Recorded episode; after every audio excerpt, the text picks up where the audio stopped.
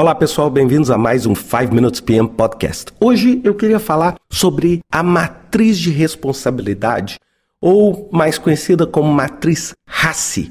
O que, que é uma matriz de responsabilidade? Não é? é basicamente uma matriz onde nós temos nas linhas as tarefas ou as entregas do nosso projeto e nas colunas as funções ou as pessoas. Na interseção de cada uma dessas linhas com as respectivas colunas, nós vamos atribuir a inicial R, A, C ou I, de acordo com o nível de responsabilidade daquela função naquela tarefa. Basicamente, o RACI, ele representa o quê? R, responsável, A, aprovador, C, consultado e I, informado. Então vamos entender um pouquinho o que vem a ser cada um deles. O R, ou responsável, é aquela pessoa que faz o trabalho. É o responsável por fazer o trabalho daquela linha. Então vamos supor que na nossa linha nós temos uma entrega chamada porta do nosso projeto. Então, quem é o responsável? É a pessoa que vai fazer aquela porta. Então, pode ser o João, pode ser a Ana, vão ser o que? O responsável por aquela atividade. Accountable ou aprovador é aquele que tem a responsabilidade sobre o resultado. Não necessariamente é quem executa, mas é aquele que aprova o trabalho. Muitas vezes, num ambiente de projeto, o responsável e o aprovador são a mesma pessoa. Então, muitas vezes nós temos o R e o A na mesma pessoa. Muitas vezes nós temos o R e o A discriminado entre duas funções ou entre duas pessoas. O que, que vem a ser o consultado? Normalmente é um especialista naquele determinado assunto, que dá o quê? Uma opinião, que dá uma informação que é relevante para aquele trabalho. Essa pessoa não é responsável, não aprova, mas ela fornece informações técnicas para a execução daquele trabalho. Então, por exemplo, você está fazendo um projeto que vai envolver a área de segurança. Então você pode colocar que o especialista em segurança é uma pessoa que tem que ser consultada. É uma pessoa que tem que participar e fornecer informações para o responsável executar o trabalho.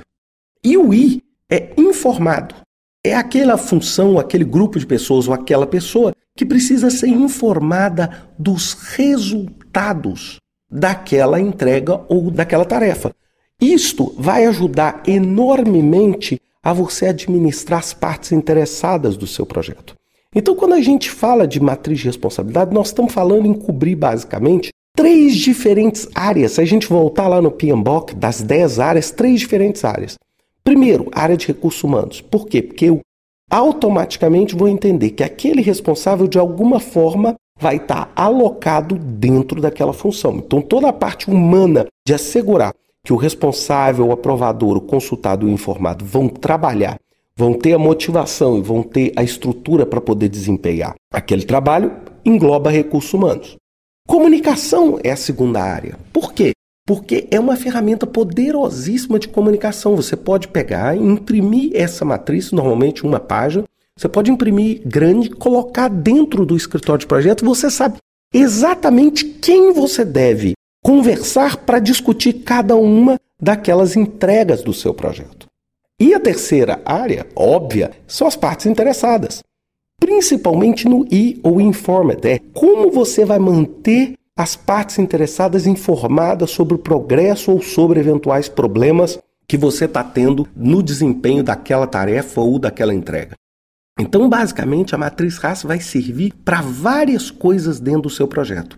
E o mais importante, você tem que detalhá-la num nível correto, de tal forma não ficar sem colocar todas as tarefas, porque vai se tornar um relatório tão extenso que muitas vezes ninguém vai ler, mas torná-lo uma ferramenta de informação relevante. Usualmente, as matrizes que eu faço, elas são de uma página, eu imprimo em formato A3 ou em formato A2, e eu divulgo isso, coloco isso no site do projeto, coloco isso na central de informações, onde todo mundo que quiser saber sobre um determinado tema procura aquela pessoa ou aquela função que a informação vai existir. Quando é que eu uso função? Quando é que eu uso pessoas? Eu uso funções quando eu tenho um número tão grande de pessoas que fica mais difícil. Então eu atribuo funções genéricas. Mas o que eu gosto mesmo é de pôr nomes. É dizer o seguinte: quem é o responsável por aquela entrega? Eu gosto de colocar assim: é o José da Silva, é a Andréia da Silva. Perceberam? Por quê? Porque isso vai ajudar com que eu localize imediatamente a pessoa que pode me fornecer informações sobre aquele trabalho na minha matriz de responsabilidade. Espero que vocês tenham gostado dessa mini aula sobre a matriz RACE e vejo vocês semana que vem com mais um 5 Minutes PM Podcast.